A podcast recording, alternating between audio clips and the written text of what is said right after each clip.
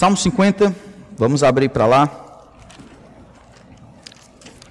Da última vez, nós, pela graça de Deus, conseguimos chegar até o versículo 15. Hoje nós vamos ver a segunda parte, mas eu gostaria de lermos juntos Salmos 50, tá bom? Diz assim a palavra do Santo Deus, Salmo de Asaf: Fala o poderoso Senhor Deus e chama a terra desde o levante até o poente. Desde Sião, excelência de formosura resplandece Deus. Vem o nosso Deus e não guarda silêncio. Perante ele arde um fogo devorador, ao seu redor esbraveja grande tormenta. Intima os céus lá em cima e a terra para julgar o seu povo. Congregai os meus santos, os que comigo fizeram aliança por meio de sacrifícios. Os céus anunciam a sua justiça, porque o próprio Deus que julga. Escuta, povo meu, e eu falarei Ó Israel, e eu testemunharei contra ti. Eu sou Deus, o teu Deus. Não te repreendo pelos teus sacrifícios, nem pelos teus holocaustos continuamente perante mim. De tua casa não aceitarei novilhos, nem bodes dos teus apriscos, pois são meus todos os animais do bosque, as animárias aos milhares sobre as montanhas. Conheço todas as aves dos montes, e são meus todos os animais que pululam no campo. Se eu tivesse fome, não tu diria, pois o mundo é meu, e quanto nele se contém. Acaso como eu carne de touros, ou bebo sangue de cabritos? Oferece a Deus sacrifício de ações de graças e cumpre os teus votos para com o Altíssimo. Invoca-me no dia da angústia, eu te livrarei e tu me glorificarás. Mas ao ímpio diz Deus: de que te serve repetires os meus preceitos e teres nos lábios a minha aliança? Uma vez que aborreces a disciplina e rejeitas as minhas palavras. Se vês um ladrão, tu te comprases nele, e aos adúlteros te associas. Soltas a boca para o mal, e a tua língua trama enganos. Sentaste para falar contra o teu irmão e difamas o filho de tua mãe. Tens feito estas coisas e eu me calei. Pensavas que eu era teu igual. Mas eu te arguirei e porei tudo à tua vista. Considera, pois, nisto vós que vos esqueceis de Deus, para que não vos despedace sem haver quem vos livre. O que me oferece sacrifício de ação de graças, esse me glorificará. E ao que prepara o seu caminho, dar-lhe-ei que veja a salvação de Deus. Então, apenas retomando, o Salmo 50 é uma oração de denúncia, é um convite ao arrependimento. Do versículo 1 até o versículo 6, Deus chama céus e terra, que dentro da cosmogonia, ou seja, dentro da estrutura judaica, eram as coisas mais estáveis, as montanhas, o sol, poente, nascente. Ele chama os limites da criação, pelo menos da perspectiva deles, para ouvirem o que Deus tem a dizer. Deus tem denúncia, e por trás da denúncia tem um convite velado de arrependimento. A denúncia de Deus é simples ele denuncia os israelitas, versículo 7 até o versículo 13, não pelo cronograma contínuo de oferecimento de sacrifícios, não era por aquilo que eles faziam, mas pelos motivos e a mateologia por trás das atitudes. E nós vimos que os atos de adoração a Deus, eles precisam ter cabeça e coração. Eles precisam estar ligados tanto o que eu creio quanto o que eu sinto. As minhas motivações são tão importantes quanto os meus atos. Eles achavam que por trazerem ofertas a Deus, talvez iam saciar a fome de Deus, ou que Deus precisava dos sacrifícios que eles estavam oferecendo e que na verdade eles faziam favor. Aprendemos que todas as ofertas que damos a Deus, de tempo, de culto, de ajuda, de financeira, tudo tem que ser recebido e só depois devolvido. É de Deus que procedem todas as coisas boas. E aquilo que é dado a Deus, como se nós fôssemos a fonte, não é aceitável diante de Deus. Ele, ele termina essa primeira parte no versículo 14 e 15 dizendo: Eu quero que você reconheça o meu favor. São sacrifícios de ações de graças que eu quero. Eu quero que você reconheça a minha intervenção Cumpre os teus votos, aquilo que você proferiu quando você estava na dificuldade, eu vim ao teu encontro. Reconhece a tua dependência. Invoca-me no dia da angústia. e eu te livrarei, sendo que você clamou a mim em sinal de dependência, e tu me glorificarás. Mas Deus tem mais algo a dizer. Quando Yahvé rompe o silêncio, ele tem algo a dizer, não somente para a comunidade em geral, mas para um grupo específico de pessoas que, dentro da comunidade, partilham da informação a respeito da aliança, mas ainda o coração não somente está distante de Deus, mas eles desobedecem, desrespeitam a lei de Deus completamente. Versículo 16 é um outro, um outro grupo de versículos que descrevem o que Deus deseja, ou que Deus fará com aqueles ímpios dentro da comunidade. Por que, que eu digo que eles são dentro da comunidade? Olha que eles sabem, versículo 16 diz que eles repetem os preceitos, eles sabem da aliança ou do conteúdo da aliança, isso é da lei, eles aborrecem a disciplina ou a instrução, a reprovação, e eles rejeitam a palavra do Senhor. Todas essas atitudes, elas pressupõem que esses homens tinham conhecimento de Deus. Asaf, então, inspirado por Deus, está falando de um grupo de homens, um grupo de mulheres, um grupo de israelitas por nascimento que não são israelitas segundo a fé. Ainda essa semana eu estava falando com um homem e ele pensando como é que se dá essa dinâmica entre aqueles que de fato seguem a Cristo coexistindo com aqueles que não seguem a Cristo? Quais são as diferenças fundamentais que existem entre aqueles que aparentam ser discípulos de Jesus e aqueles que de fato são? Será que é possível encontrar diferenças fundamentais entre aqueles que vão para o céu e aqueles que vão para o inferno? Ou a simples profissão de fé é suficiente? Eu digo para esse irmão que esse problema não é um problema novo, é um problema antigo. Desde a época de Moisés, na época de Davi, na época dos primeiros discípulos e ainda hoje é um problema de coexistência entre aqueles que amam a Deus de verdade e aqueles que brincam de cristianismo ou brincam de judaísmo dentro da comunidade de fé. E o problema não está, na, não está na ausência de informação. Esse povo repete as coisas, eles sabem os preceitos, conhecem o conteúdo da aliança. É um problema de coração.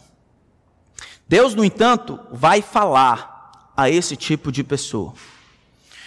A minha preocupação é que talvez a gente tenha alguns aqui, ou pelo menos dentro da nossa comunidade. Se você já viveu seu cristianismo por alguns anos, já percebeu que alguns entram e saem, né? Eles entram e eles são, eles sentam no primeiro banco, eles leem, eles cantam, eles eles servem, eles pregam. E aí passa o tempo, eles fazem aqueles, aqueles compromissos de virada de ano, eles até ajudam.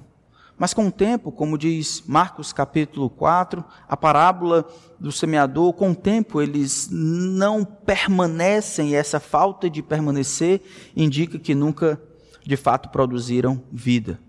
Aqui, o fato deles conhecerem a palavra de Deus indica que eles tiveram tempo para entender e compreender a palavra de Deus, tempo para memorizar a palavra de Deus. Por que, que Deus vai chamar esse camarada de ímpio ou de perverso? Vamos olhar a descrição desse camarada e eu quero que a gente se avalie. Porque esse camarada aqui, ou ele não sabe que está sendo enganado, ou ele já acreditou na tentativa de enganar a si mesmo e assim está convencido de que de fato é, mesmo sabendo que não é. Ele partilha das mesmas coisas, ele vai junto com a multidão, ele sabe as respostas certas, ele aprendeu um determinado tipo de comportamento, um vocabulário que é esperado nele, ele sabe como se portar, o que dizer, o que não dizer, ele está no meio da comunidade, ele fala os preceitos de Deus, ele repete as instruções de Deus, ele sabe o conteúdo da aliança, ele tem a lei de Moisés nos seus lábios, verso 17, no entanto ele aborrece, e aborrecer aqui ele odeia. Ele odeia a repreensão. Ele odeia a disciplina. Provérbios capítulo 5, verso 12 e 13 vai falar das bênçãos da repreensão, é a mesma palavra lá. Mas todas as vezes que a palavra o confronta, ou que o irmão o confronta pelo uso da palavra, ele odeia aquilo. Ele odeia ter que dar satisfação, ele odeia que os outros pensem ou achem que ele está errado, ele odeia quando Deus diz que as coisas não são como ele tem que ser. O verso 17 ainda continua, ele rejeita a palavra de Deus. Aqui a palavra rejeitar dá a ideia do camarada que está caminhando para frente com peso gigantesco, ou aqui nas mãos ou sobre os ombros, e ele deixa cair intencionalmente, ele desrespeita, ele joga de lado a palavra do Senhor, isso é a instrução do Senhor, que revela o caráter e a vontade de Deus, é tratada aqui com completo desrespeito, é um peso. É diferente, por exemplo, do que primeiro João vai falar mais na frente, capítulo 5, porque os seus mandamentos não são penosos. Para ele é um peso. O oba-oba, talvez o tempo de música, mas todas as vezes que confrontado, todas as vezes que requerido fazer alguma coisa, todas as vezes que esperado que ele lide bem com a palavra de Deus, ele simplesmente rejeita. Rejeita porque odeia. Mas ele não odeia aqui ou aqui. Ele odeia em seu próprio coração. O que mais esse ímpio faz? Se vês um ladrão, ele tem prazer em seguir o seu caminho. Se vê os adúlteros, te associas. Ele fala mal ou trama enganos. Ele senta-se para falar contra o seu irmão. Todos esses aqui são ilustrações de mandamentos. Versículo 18, por exemplo, é o oitavo mandamento. Não furtarás. Êxodo capítulo 20, verso 15. Os adúlteros, não adulterarás. Versículo 14, esse é o sétimo mandamento. E falar contra o irmão, ou tramar contra o irmão, é o mandamento de não amar o próximo, ou de dizer falso testemunho contra o próximo. Esse é o nono mandamento, Êxodo 20, capítulo 16. São, são mandamentos que levam em consideração a vontade de Deus no decálogo. Ele está dizendo, está vendo? Existe a aplicação desses mandamentos na tua própria vida. Todas as vezes que você vê alguém contra a vontade de Deus, você se associa. Você gosta. Quando vê alguém passando a perna no outro, e enrolando e tomando vantagem, lá dentro do seu coração existe uma certa inveja, porque você queria fazer aquilo. Gosta quando o perverso se dá bem. Gosta quando a injustiça reina. Não consegue ver um rabo de saia se associa com os adúlteros, ri das coisas que são adúlteros e imorais. Você se senta, isso é, confortavelmente você se senta para falar mal do seu irmão, caluniar o seu irmão, destruir a reputação do seu irmão. E aí, sorrateiramente, você tenta, ou estrategicamente, você tenta derrubar e destruir a dignidade do filho de sua mãe. Não é à toa que esse homem é tido como ímpio, como um perverso. Irmãos, de novo eu preciso dizer, isso não é um problema só da época de Asaf. Se vocês abrirem a escritura em 1 Coríntios capítulo 5, vamos abrir lá. 1 Coríntios capítulo 5. Paulo vai falar algo parecido. Mas alguns algumas centenas de anos depois, 1 Coríntios capítulo 5, verso 9, ele diz: Já em carta vos escrevi que não vos associeis com os impuros. Ah, isso aqui é fácil. Refiro-me com isso não propriamente aos impuros deste mundo, seu colega de trabalho, né, o camarada da escola, ou avarento, ou roubador, isso é, sequestrador, ou idólatra, pois nesse caso terias que sair do mundo. Não tem nenhum problema com os descrentes vindo para a igreja. Não tem nenhum problema você se associando com aqueles que odeiam a Deus e, e declaradamente, né, eles não fazem questão de esconder o seu desejo de não amar a Deus, não crer em Cristo. É impossível deixar de se associar de alguma forma com eles, e isso não está o problema. Luz é feito para brilhar nas trevas e sal para proteger esse mundo de apodrecer rapidamente. Paulo continua, mas agora, verso 11. Eu vos escrevo que não vos associeis com alguém que dizendo-se irmão. Aqui está o problema.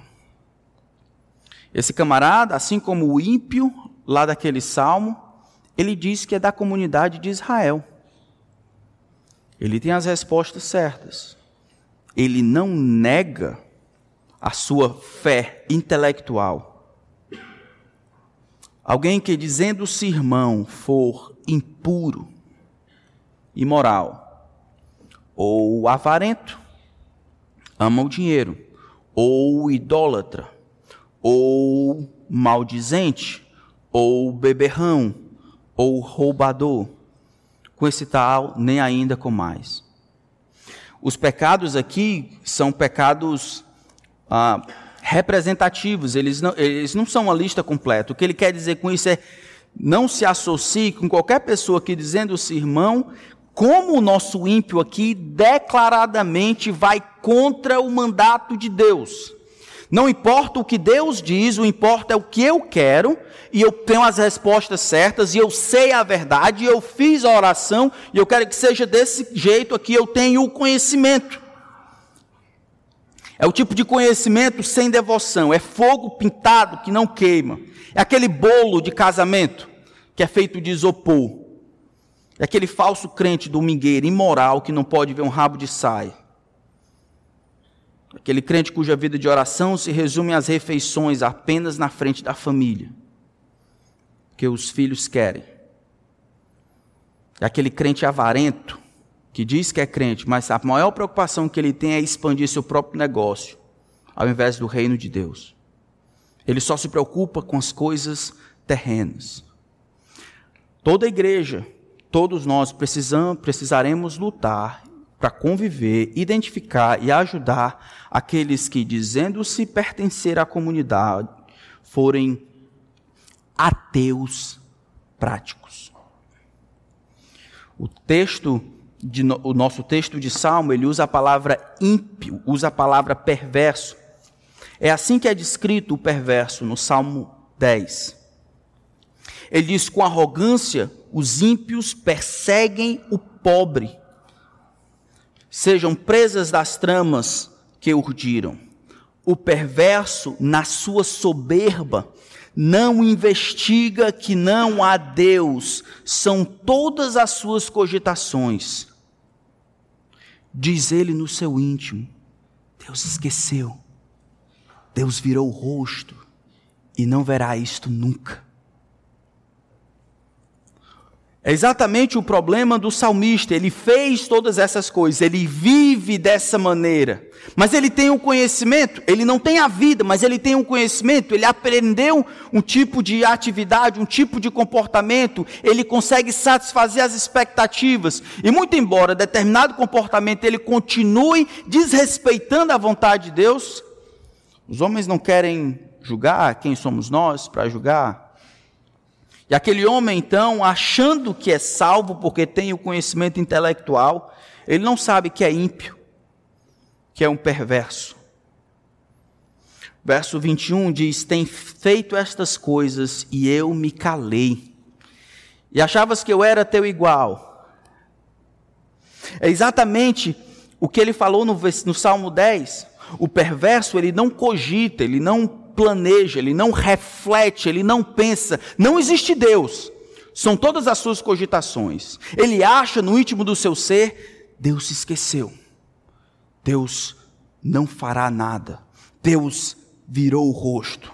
É a loucura deste ímpio aqui dentro da comunidade ele faz as coisas, Deus se cala e o silêncio de Deus é utilizado como um trampolim, uma escada para que ele continue fazendo maiores e maiores pecados.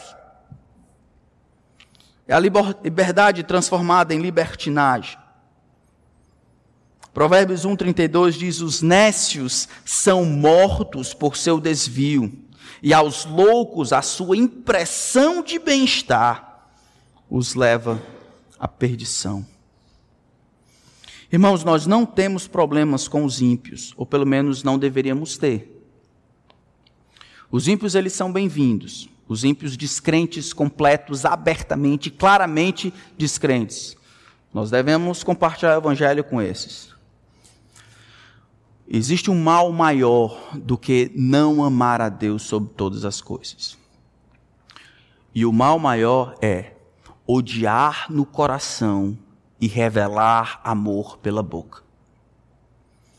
O pior mal que Satanás pode fazer na igreja é abaixar o nível da santidade esperada por aqueles que amam a Deus, plantando semente do quinto dos infernos, onde as pessoas, elas falam que amam ao Senhor com a boca, mas no coração há desprezo, rejeição, não há temor de Deus diante dos seus lábios diante dos seus olhos, eles não amam, não respeitam, não querem saber de Deus, eles são movidos por aquilo que os outros pensam, pela opinião dos outros, pelos olhos dos outros. Deixa esse camarada só, coloque ele em quarentena, deixa ele sozinho na frente do computador, e ele vai esquecer de Deus. E ele vai achar que Deus não vê. E a falta de temor, de achar que Deus não vê, vai fazer com que ele continue em seu pecado. Saber que Deus olha não é suficiente, ele precisa da opinião dos outros. Tens feito estas coisas e eu me calei, e achavas que eu era teu igual. Veja que aqui Deus tem dado tempo para que ele se arrependa. Você tem feito isso, eu tenho esperado, eu tenho sido paciente contigo. Todas as vezes que os homens, as mulheres pecam e Deus não vem e, e, e aniquila aquela pessoa e lança-o no inferno como é devido, Deus está tratando com paciência. Mas aqui, os homens são tão desgraçados que eles recebem essa graça de Deus e ele utiliza essa graça de Deus como combustível para aumentar as suas paixões. Eles nunca leram Salmo 130? Das profundezas clama a ti, Senhor. Escuta, Senhor, a minha voz, estejam ouvidos atentos à minha oração. Se considerares, Senhor, os nossos pecados, se o Senhor for tomar nota de cada coisa que eu tenho feito, quem, Senhor, subsistirá? Contigo, porém, está o perdão. Para quê? Te temo. A graça e a misericórdia na vida do salvo, na vida do amante da aliança, na vida do servo de Deus, vai sempre produzir temor. Existe essa conexão entre graça e temor, perdão e temor, pecado perdoado e temor. Somente os descrentes, os ímpios e os perversos é que vão utilizar a paciência de Deus, o silêncio de Deus, a longanimidade de Deus como incentivo para cometer os seus pecados. Mas Yahvé vai romper o silêncio. Ele diz: Olha, eu tenho me calado e você acha que eu sou seu igual. Deus está dizendo. Eu lembro de uma de uma história que estava um ateu na praça e ele dizia, ele desafiando a Deus, disse assim: Olha, se Deus existe, eu dou a ele cinco minutos para que ele me mate aqui com raio. E aí tinha um, um crente naquela plateia, né, na praça, naquele dia, e ele disse: Você acha que pode esgotar a paciência de Deus em cinco minutos?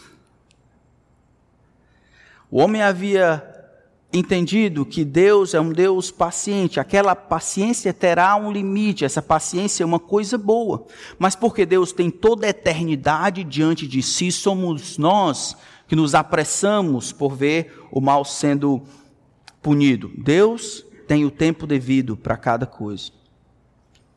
Tens feito estas coisas, e eu me calei, e achavas que eu era teu igual. Em outras palavras, Deus está perguntando: você acha que a minha demora em punir você significa um eventual esquecimento, é isso? Que a minha paciência redundaria em caduquice? Você acha que os seus crimes irão prescrever? O silêncio de Avé acabou dando ensejo para que os homens pensassem que ele tratava a lei, a sua lei, a lei que revela o seu caráter e a sua santidade, da mesma forma que os homens tratavam.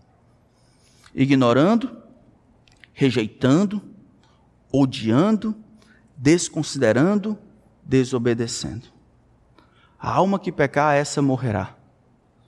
E Deus haverá de mostrar justiça, não importa quanto tempo isso demore.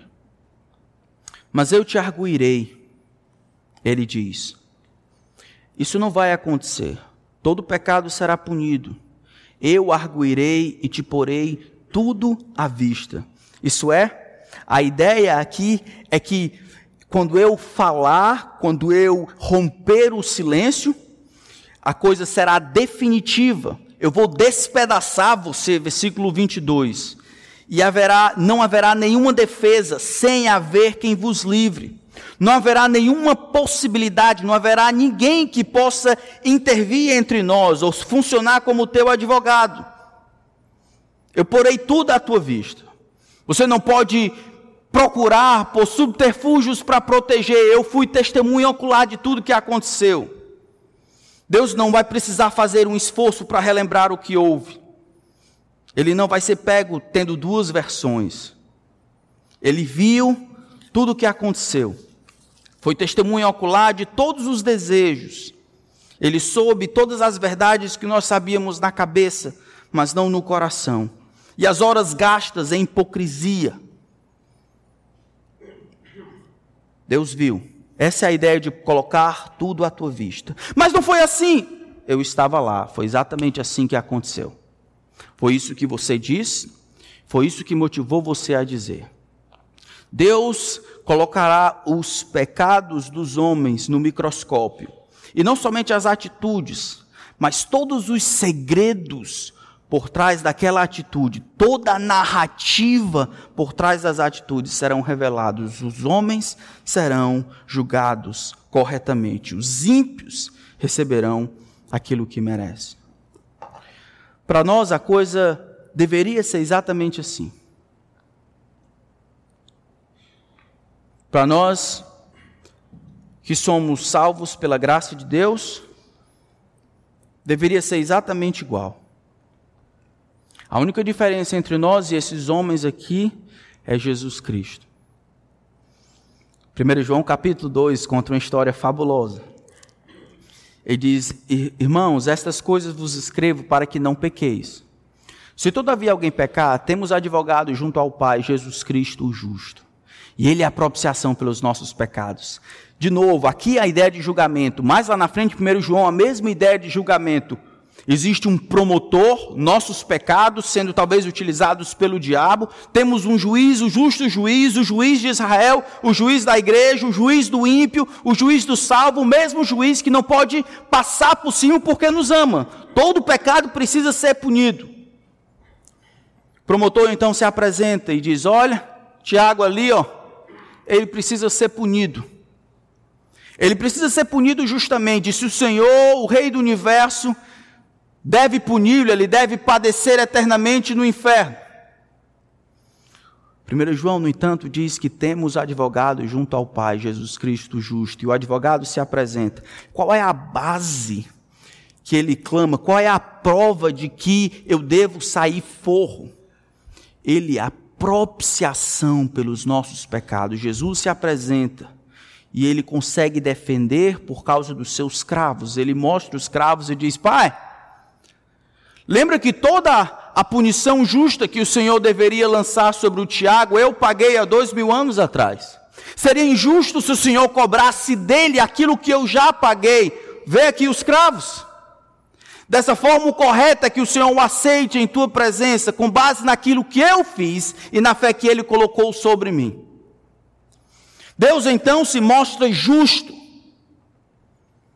não importa se naqueles que vão para o céu ou naqueles que vão para o inferno. Todo pecado será punido justamente, todo pecado receberá a justa punição do seu erro, ou em Cristo. Os homens passarão a eternidade tentando pagar uma dívida infinita que contraíram por causa dos seus pecados. Tens feito estas coisas e eu me calei. Eu achava que eu era igual a você, que eu trataria a lei como você trata que eu esqueceria que os seus crimes iriam prescrever, acha que eu sou, acha que eu sou o quê? Haverá um dia que eu vou colocar tudo diante da tua cara, diante da tua face, e eu vou mostrar para você que a sua punição é justa. Versículo 22 e 23 é uma conclusão. Para aqueles então que estão vivendo uma vida de hipocrisia, falando uma coisa e fazendo outra, que no coração eles odeiam a lei de Deus. Considerai, pois, isto, vocês que se esquecem de Deus. E aí, talvez você que está nos escutando ou nos assistindo, talvez você ache que o cristianismo é uma coisa muito legal, mas talvez você esteja dependendo da, da, da fé dos seus pais. Adolescentes, jovens e jovens adultos, todos vão para o inferno, caso não creiam em Jesus Cristo. Deus sabe o teu coração, Ele sabe se você vem para a igreja ou faz as coisas que fazem por causa dos seus pais, ou da convivência, ou de outras questões. No final das contas, Deus que vê o teu coração tem esperado que você se arrependa e crê. Considera o Senhor, considera você que tem esquecido do Senhor. Do contrário, ele virá e a vé irá romper o seu silêncio ele vai despedaçar você, sem que você escape. O juiz é certo, porque está atrelado à natureza e à soberania de Deus. Para aqueles, o primeiro grupo que nós falamos no domingo passado, ele retoma dizendo: O que me oferece sacrifício de ação de graças, isso é o que reconhece o meu favor. O que reconhece que, que recebeu antes de dar, o que reconhece que tem sido agraciado por Deus com tudo que tem recebido. O que reconhece a intervenção de Deus é esse que glorifica ao Senhor. Não é o que faz as coisas simplesmente, mas faz as coisas com o motivo certo. Não é o que dá, mas dá porque Deus o deu primeiro. São que oferece sacrifício de ação de graças, atos que são realizados na força que Deus supre. É esse que me glorificará. Ao que obedece o meu mandamento, ao que prepara o seu caminho sendo que a sua alma deseja me agradar, eu dar-lhe-ei que veja a salvação de Deus. Salmo 50, então, é um convite para uma reflexão de como nós temos vivido. Se temos vivido unindo ato e intenção, que continuemos a fazer isso. Se somos daqueles que estão do lado de cá, falando uma coisa e fazendo outra, ímpios, perversos, infiéis, o Senhor nos chama ao arrependimento. Enquanto eu estava estudando, eu eu estava pensando na nossa congregação e estava pensando nos nossos filhos. Estava pensando o mal que a gente pode fazer aos nossos filhos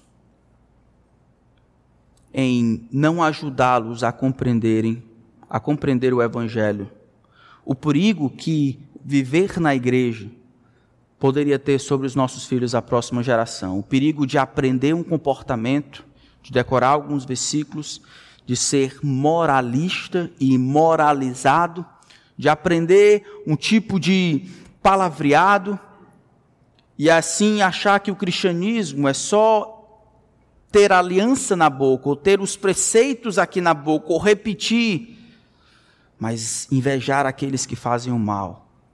E quando ninguém está olhando, desejar aquilo que não pertence a Deus. É se unir com os adúlteros, os ladrões. É usar a língua para destruir a reputação dos outros. É sentar para falar mal do irmão. E Deus tem dado tempo aos nossos filhos.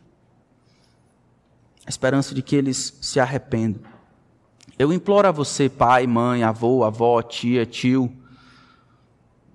sei lá, qualquer pessoa que cuide de você, que você não permita que isso aconteça, que o seu filho e a sua filha seja engessado numa forma de moralidade, que ele seja igrejado, que ele aprenda como ser cristão sem ter nascido do alto. Isso vai depender muito da maneira como nós ajudamos nossos filhos e criamos os nossos filhos. Algumas dicas aqui que eu queria dar para os pais e responsáveis, mães, avó, tio, tia, qualquer pessoa que cuide de você. Primeiro, não perca a chance de explicar o evangelho sempre e constantemente. Sempre e constantemente. O que é o evangelho? Toda e qualquer história, todo e qualquer tempo, no carro, assentado, levantar, não perca a oportunidade de falar a respeito do evangelho. Ao falar do evangelho, explique que as pessoas, elas só são salvas pela graça de Cristo Não deixe que elas confundam ir para a igreja. Não, eu vou para a igreja. Não deixe que isso defina o que ela é. Eu vou para a igreja, eu sou evangélica. Não, mas eu sou uma pessoa da igreja. Elimine esse tipo de vocabulário. Não brinque com a fé da criança, tentando forçar para que ela crê no que você crê por forçação de barra. Não estimule um comportamento que não nasça do coração, que não é fruto de uma vida que agrada a Deus.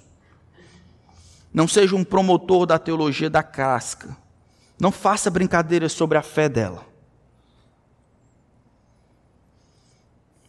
Se você é um pai, é uma mãe, Deus tem, tem visto como você tem cuidado dos seus filhos. Leve Deus a sério. Lembra da história da criança que achava que o pai, o Deus do pai, o pai dizia crente, o Deus do pai era chamado de token. Porque todas as vezes que o pai brigava com a mulher, com a esposa, ou todas as vezes que ele se sentia mal, ele pedia à esposa, me dá o token aí, que, aí que ele olhava a conta bancária. E ao perceber a conta bancária, ele ficava mais tranquilo e mais ameno. E o filho novo pensava que o nome do Deus do Pai era Token, porque era isso exatamente que trazia a ele satisfação e tranquilidade. Leve Deus ao sério, né? E vir para a igreja e trazer os filhos para a igreja é pouco. Deixe que os seus filhos vejam você passando por dificuldade, chamando Deus para dentro da jogada. Provérbios vai dizer que é refúgio, o temor dos pais é refúgio para os filhos em tempo de calamidade. Qual a influência de Deus na sua vida? O filho está vendo, o filho está assistindo, o filho está aprendendo. Fazer esse tipo de coisa, ou viver dessa maneira, não estimula uma vida devota a Deus, mas estimula aquela teologia da casca. Reconheça ao Senhor em seus caminhos. Ajude os meninos a interpretarem a realidade por meio da Bíblia. Converse com seus filhos a respeito de Deus. Pergunte. Não diga que eles sempre as histórias, mas pergunte o que ele está aprendendo. Se você é um adulto, aqui da igreja, ou qualquer outro lugar, alguém já disse que você consegue enganar as pessoas, ou todas as pessoas, por algum tempo, consegue enganar poucas pessoas por todo o tempo, mas não consegue enganar todas as pessoas por todo o tempo. Eu acho, na verdade, é que Deus nunca se enganou com você. Eu acho que Deus conhece o teu coração, Ele sabe, Ele sabe as coisas que lhe dão prazer, Ele sabe as coisas que lhe dão alegria. Ele sabe se você o ama ou simplesmente você gosta da ideia. Ele sabe quanto, quanto você quer que isso aqui acabe, por exemplo, para assistir Netflix, porque é lá que está a sua satisfação, lá está a sua alegria. Não no culto ao Senhor, não na sua palavra, mas em outras coisas. Quanto tempo você vai esperar para se arrepender dos seus pecados? Acha que Deus não sabe? É só uma questão de tempo. Não é para mim, não é para os outros, é para você e Deus. Esse tipo de atitude não resolve para Deus. Você acha que Deus é igual a você? Deus virá e Ele vai lançar tudo no teu rosto. Você tem condições de se arrepender dos seus pecados e crer em Cristo. E Cristo, então, pode ajudar você a ter, a mudando essas motivações e os desejos, você ser como esse homem aqui que oferece sacrifícios de ações de graças e glorifica ao Senhor. E é aí que experimentará a salvação de Deus. Vamos orar silenciosamente por um tempo, os que estão aqui também. Vamos pedir que Deus examine o nosso coração para saber o que é que tem no nosso coração qual a atenção que demos à palavra de Deus, o que, é que nós mais queremos na vida.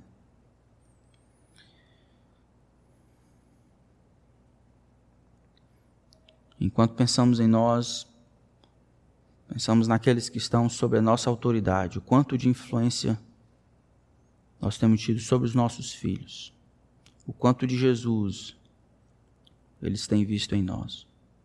Você que está em casa também faça a mesma coisa. Feche seus olhos, ore a Deus e peça que o Senhor lhe ajude. Se você não crê, peça que Ele ajude a crer. Clame ao Senhor por misericórdia, por graça, para que você creia. Se você acha que crê, mas o seu coração ama as coisas dessa vida, se arrependa dos seus pecados, creia em Cristo. Se você está andando longe de Deus, achando que fazer as coisas para Deus é suficiente, enquanto o seu coração está distante de Deus, clame por misericórdia. Peça que Deus lhe ajude.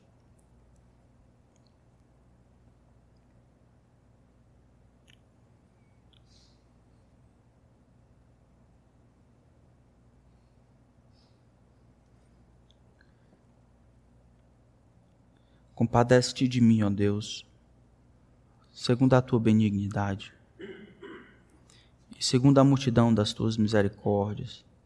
Apaga as minhas transgressões. Lava-me completamente da minha iniquidade e purifica-me do meu pecado. Pois nós conhecemos as nossas transgressões. Nosso pecado está sempre diante de nós.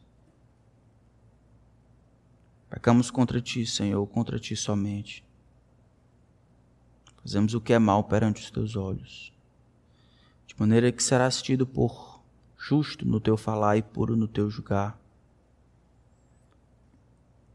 Nós temos pecado desde o início, desde a tenra infância. Nós temos pecado contra ti. Eu sei que o Senhor se compraz na verdade do íntimo, nas profundas recâmaras do nosso coração nos faz conhecer sabedoria.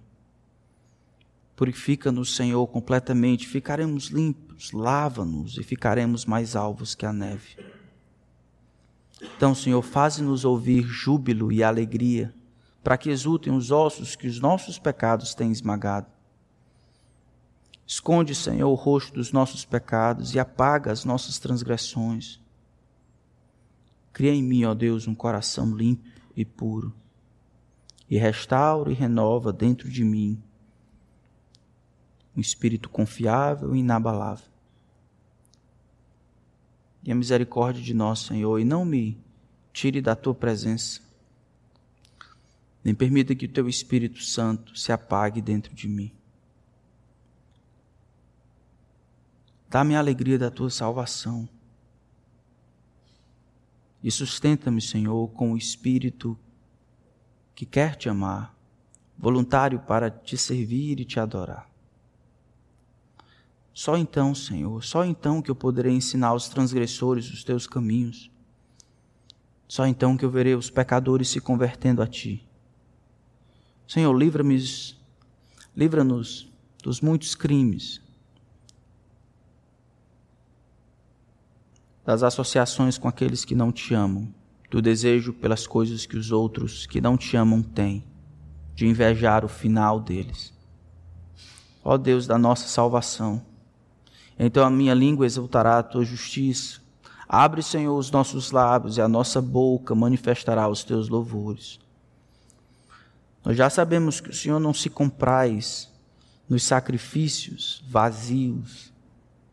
Do contrário, nós daríamos a Ti se podemos comprar a tua atenção e a tua graça com dinheiro, nós daríamos a ti. Mas o Senhor deseja o todo. E sacrifícios agradáveis ao Senhor é o espírito que é quebrado na tua presença, e o coração humilhado e contrito, o Senhor não desprezará. Faz bem, Senhor, a Igreja Bíblica do Planalto Faz bem segundo a tua bondade. Edifica, Senhor, nossas famílias. Purga, Senhor, o teu povo. Elimina, Senhor, aqueles cristãos professos.